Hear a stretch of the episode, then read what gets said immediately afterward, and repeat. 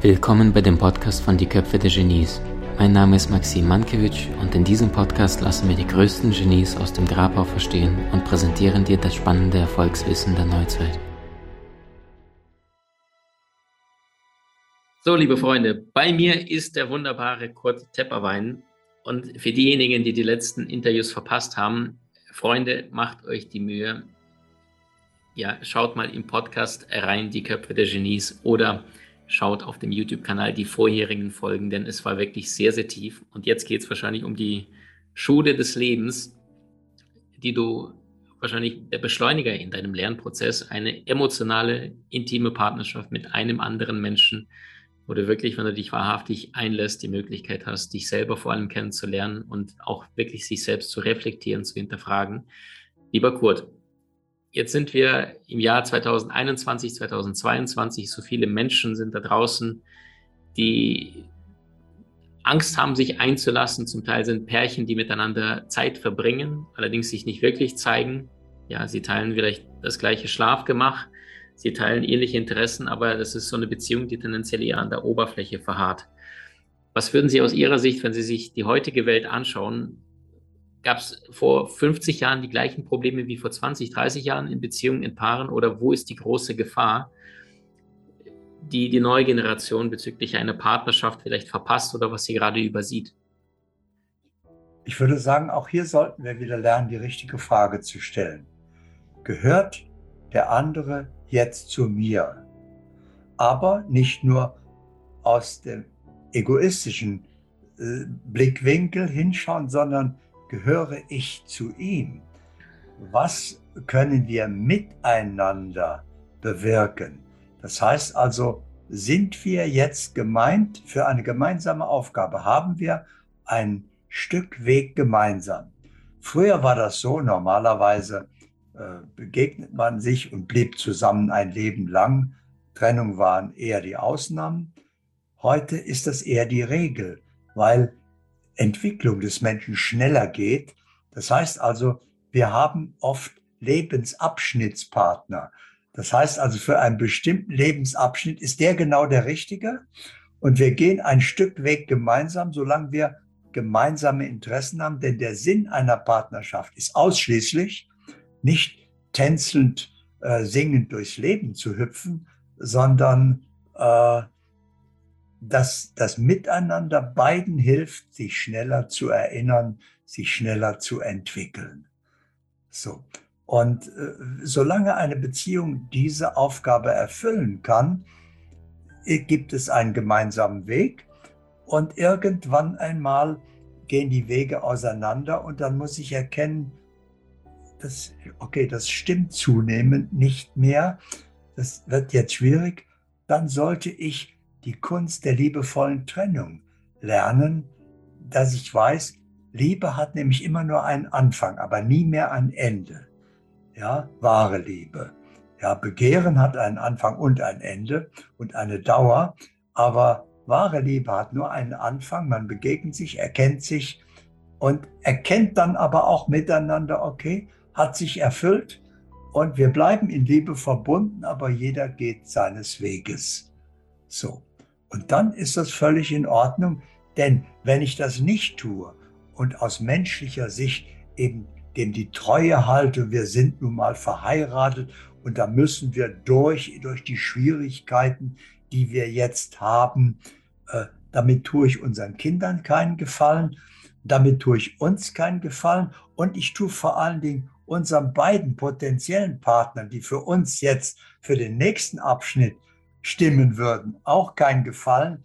Die hindere ich dann auch daran, wenn ich das Falsche tue. Das heißt, ich kann es mir nicht leisten, das Falsche zu tun. Ich muss in der Wahrnehmung bleiben und erkennen, stimmt das noch und wie stimmt das jetzt und mit wem stimmt es jetzt. Und dann bin ich wirklich im Einklang mit dem Fluss des Lebens. Mhm. Also das heißt, nimm aus dem Moment wahr, was gerade zu tun ist und, und mach nur das. Nur noch und für alle Zeit. Das ist genau der Maßstab. Wundervoll. Was raten Sie jemand, der das auf der intellektuellen Ebene versteht, der auch das große Ganze sich vorstellen kann und gleichzeitig vielleicht, Sie kennen ja selbst, wir Menschen sind ja sehr häufig Produkte unserer Vergangenheit und viele Menschen erinnern sich an ihre Kindheit.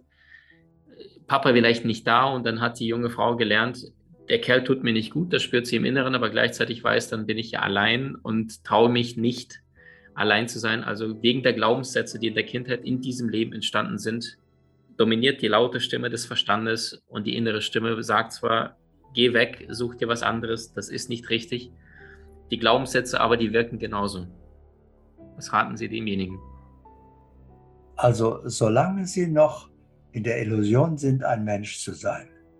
Und nur solange können diese Probleme auftauchen. Nur ein Ich hat diese Probleme. Bewusstsein kennt diese Probleme nicht. Aber solange ich eben in der Illusion lebe, ein Mensch zu sein, verursache ich damit die ganzen menschlichen Probleme und Verwicklungen, die wir dann Schicksal nennen, aber in Wirklichkeit haben wir sie selbst verursacht. Das heißt also, die Antwort ist für alle Menschen gleich. So schnell wie möglich aufwachen, dann ist dieser ganze Spuk vorbei. Äh, dann ziehe ich diese menschliche Unvollkommenheit nicht mehr in mein Leben, sondern ich lebe in meiner Wirklichkeit. Denn die Wirklichkeit ist, wir sind von unserem wahren Wesen her vollkommen. Was aber geschieht, wenn ein vollkommenes Wesen etwas Unvollkommenes tut? Es verursacht etwas Unvollkommenes.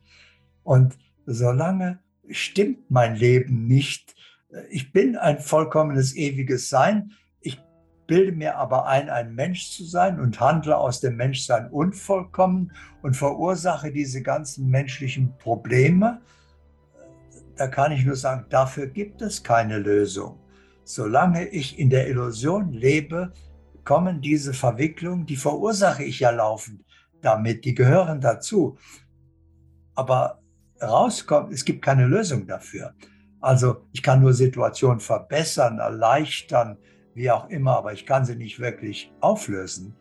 Die einzige Auflösung ist aufzuwachen, zu erkennen, wer ich wirklich bin und das zu tun, was für mich stimmt. Und dann ist der ganze Spuk der menschlichen Problematik vorbei und auf einmal stimmt mein ganzes Leben. Mhm. Vielen Dank für diesen Einblick. Würden Sie sagen, Seelen verabreden sich vorher, bevor wir in, ins Fleisch gehen, inkarnieren? Und wenn ja, wie erkennt der oder diejenige gerade, wow, eigentlich sagt der Kopf ganz was anderes, aber da ist eine unfassbare Anziehung da. Also wie merken wir eine Seelenpartnerschaft? Sie sagten ja, es gibt sowas wie Zeitpartnerschaft, es gibt sowas wie eine wahre Liebe, die aber auch trotzdem nicht zusammen sein muss, ja, also zwei Menschen getrennte Wege gehen und sich in der Liebe lieben. Glauben Sie A an die Begegnung, Verabredung der Seelen? Und B, wie erkennt das derjenige, wenn es soweit ist? Also ich glaube gar nichts, sondern ich weiß. Und äh, Bewusstsein glaubt. Glauben ist menschliche Erfahrung. Ja, Bewusstsein nimmt wahr, äh, wenn, während Sie fragen, schaue ich hin, wie ist es denn, wenn ich es nicht schon erinnern kann? Und äh, dann nehme ich es ja wahr. Also da ist kein Glaube erforderlich äh, in meinem Leben, sondern ja, in keinem Leben sollte Glaube erforderlich sein, sondern wir sollten wahrnehmen, wie es denn stimmt. Das heißt also, dann stelle ich die richtige Frage, gehört dieser Mensch jetzt in mein Leben? und in welcher Position, in welcher Rolle. Ist es ein Freund? Ist es ein äh, Berufskollege? Ist es ein äh, Intimpartner? Ist es ein väterlicher äh, Freund, an dem ich mich ausrichte? Oder ist es einer, dem ich zu helfen habe? Also was ist meine Aufgabe in dieser Beziehung? So, aber wenn ich in der Wahrnehmung bin, dann stellen sich diese Fragen alle nicht, weil ja sofort die Antworten da sind. Und dann tun sie genau das, was jetzt in diesem Augenblick in ihrem Leben zu tun ist und sind im Einklang mit dem Fluss des Lebens. Super, super schön. Lieber Kurt, wie würden Sie denn sagen, Menschen, die sich immer wieder im Alltag in bestimmten Themen wiederfinden. Ja, also es gibt äh, zum Beispiel Menschen, die kennen sich aus Vorleben. Das Bewusstsein ist so weit, dass sie merken, hey, wir sind hier, wir haben eine karmische Verstrickung oder eine Aufgabe zu lösen. Beide merken, es ist nicht durch. Aber es sind bestimmte Konstellationen, vielleicht sind es Konflikte, vielleicht sind es äh, andere Auseinandersetzungen anderer Natur. Was empfehlen Sie Paaren, die bereits sich über der Komplexität einer Beziehung bewusst sind, allerdings immer wieder an die gleichen Trigger oder Herausforderungen geraten, um schneller sich zu erinnern und wieder ja, die Lektionen zu lernen und nicht nur sich zu bekriegen, beispielsweise, wie es so viele da draußen tun? Also ich würde sagen, die wichtigste Voraussetzung für alle Paare in jeder Situation ist, aus dem Ich und Du ein Wir werden zu lassen. Also die Grundvoraussetzung ist natürlich, sich zu erinnern, ich bin kein Mensch, sondern ich bin Bewusstsein, der andere auch. So, dann, äh, ich bin ich und du bist du, aber wir sind zusammen. Das heißt also, wir sollten jetzt äh, nicht mehr im Ich denken und im Du denken, sondern im Wir. Ich unterstelle, dass wir grundsätzlich meistens unterschiedlicher Meinung sind. Weil wir haben unterschiedliche Lebenswege, unterschiedliche Erfahrungen, unterschiedliche Aufgaben, aber wir sind zusammen. Und da ist eben das Schöne, dass wir den anderen dann bei der Hand nehmen und sagen, okay, Du bist dieser Meinung, völlig in Ordnung. Ich bin anderer Meinung, auch völlig in Ordnung. Aber es ist unsere Aufgabe. Also wie gehen wir jetzt mit dieser Situation um? Du möchtest gern das, ich möchte gern das. Aber jetzt schauen wir mal miteinander hin, was ist denn richtig? Jetzt, ja? Und vielleicht, und sehr oft ist es weder mein Weg richtig noch dein Weg richtig, sondern es ergibt sich ein dritter Weg, der Wir-Weg. Ja, ich würde das, du würdest das, wir sollten das tun. Und das stimmt jetzt. Und dann äh, sind wir im Wir und mit der Zeit entsteht aus dem Ich und Du ein Wir und dann passiert ein Wunder. Ich und du sind unterschiedlicher Meinung. Ein Wir kann nicht unterschiedlicher Meinung sein. Ein wir kann nicht in unterschiedliche Richtungen gehen wollen, sondern das ist ja eins. Also ab da äh, ist dann der gemeinsame Weg da und dann stellt sich diese Frage gar nicht mehr. Mhm. Faszinierend. Wenn Sie auf Ihr bisheriges Dasein in dieser Inkarnation zurückschauen, wie würden Sie sagen, haben Sie sich persönlich als Partner entwickelt in einer Beziehung und was würden Sie vielleicht vielen Menschen, die vielleicht ein paar Jahre, Jahrzehnte noch äh, die Erfahrung nicht sammeln durften, wie Sie in dieser Inkarnation, was würden Sie ihnen mitgeben? Vielleicht ein paar praktische Dinge. Was braucht eine Partnerschaft, damit sie langfristig florieren, funktionieren kann, aus Ihrer Sicht heute? Haben wir alles schon gesagt. Also die, indem wir miteinander die richtige Frage stellen, gleich nachdem man sich kennengelernt hat was haben wir miteinander, haben wir überhaupt miteinander zu tun? Oder ist das nur eine körperliche Anziehung? Ja, okay, das ist auch in Ordnung. Aber haben wir auch miteinander zu tun? Daraus ergibt sich die nächste Frage. Was haben wir denn miteinander zu tun? Daraus ergibt sich die nächste Frage. Sind wir denn bereit, das, was wir zu tun haben, miteinander zu tun? Ja, dann ist nichts mehr zu entscheiden dann ergibt sich das ja, das haben wir miteinander zu tun und wir sind beide bereit, also geht's los, ja. Dann kann man auch nur sehen, ist das für immer gedacht oder, aber das ist eine unsinnige Frage, weil das unwichtig ist, sondern jetzt stimmt es und jetzt stimmt es auch und jetzt stimmt es und wenn es nicht mehr stimmt, ja, dann machen wir sowieso nicht weiter, weil es ja nicht mehr stimmt. Also brauchen wir da gar nicht gucken. Wir brauchen nur im Jetzt wahrnehmen, okay, welche Aufgabe ist in unserer Beziehung jetzt an der Reihe und wie ist die zu meistern? Und ja, sind wir bereit? Die Frage ist theoretisch. Natürlich sind wir bereit, wenn das jetzt zu tun ist. Ja, so. Ja, wo ist das Problem? Dann wird Leben auf einmal ganz einfach. Dann wird Beziehung ganz einfach. Dann merkt man, ja, wahre Liebe ist immer glücklich. Es gibt keine unglückliche Liebe, weil der andere kann mich ja nicht hindern, ihn zu lieben. Ja, also wenn ich den wirklich liebe, das Problem beginnt erst, wenn ich ihn auch haben will. So, dann wird es schwieriger schon. Ja, und ganz schwierig wird es, wenn ich ihn auch noch kriege. Äh, ja, dann wird es ganz kompliziert. Aber nicht, wenn wir aus dem Ich und Du ein Wir werden lassen, gleich am Anfang der Beziehung sagen, okay, also, was willst du, was will ich, was sollten wir und sind wir bereit? Okay. Und dann handeln wir aus diesem Wir und ein Wir ist nicht unterschiedlicher Meinung, ein Wir will nicht verschiedene Wege gehen, ein Wir macht das, was wir tun, dann, was wir zu tun haben. Das Leben kann so einfach sein. Es müsste nur ähm, neben Deutsch, Englisch, Griechisch, äh, wobei das gibt es ja gar nicht mehr, aber Deutsch, Englisch, äh, Latein und Sport müsste auch ein Fach namens äh, Kurt Tepperwein geben und ich glaube, dann, dann werden es für, für zahlreiche Millionen da draußen das Leben so viel einfacher. Herr Tepperwein, würden Sie sagen, ein Kind, was ähm, geprägt wird von den Eltern, was die ganzen Glaubenssätze alles in seine Tasse reinbekommt, um sein eigenes Umfeld und Co. Also, was läuft da in der Schule schief? Oder ist es vielleicht auch gar nicht auf die Schule zu schieben, sondern derjenige, der die Weisheit gesucht hat, der konnte sie auch schon im zweiten oder im dritten Jahrhundert nach Christi finden. Ähm, was ist da schiefgelaufen? Hat, wurde die Bibel verändert, dass so viele Menschen dieses elementare, aber trotzdem tiefgehende Wissen heutzutage nicht mehr abrufen können und sich in Netflix und Amazon Prime und Online-Shopping überall im Außen wiederfinden, aber die eigentliche Essenz, die Wahrheit ihres Lebens vergessen oder losgelassen haben. Also wer hat da wo verbockt oder sagen sie, nee, es ist alles genauso richtig, wie es ist, du musst dich nur auf die Suche machen. Und dann ist das Wissen schon immer da gewesen. Das ist genau so richtig. Das heißt, bevor wir uns für die Schule Erde entschieden haben, haben wir uns die Zeit ausgesucht, das Land ausgesucht, die Eltern ausgesucht, das Umfeld ausgesucht, ja, wie Sie das bei einer Schule auch machen. Sie prüfen Lehrplan, welche Lehrer sind dort und so weiter.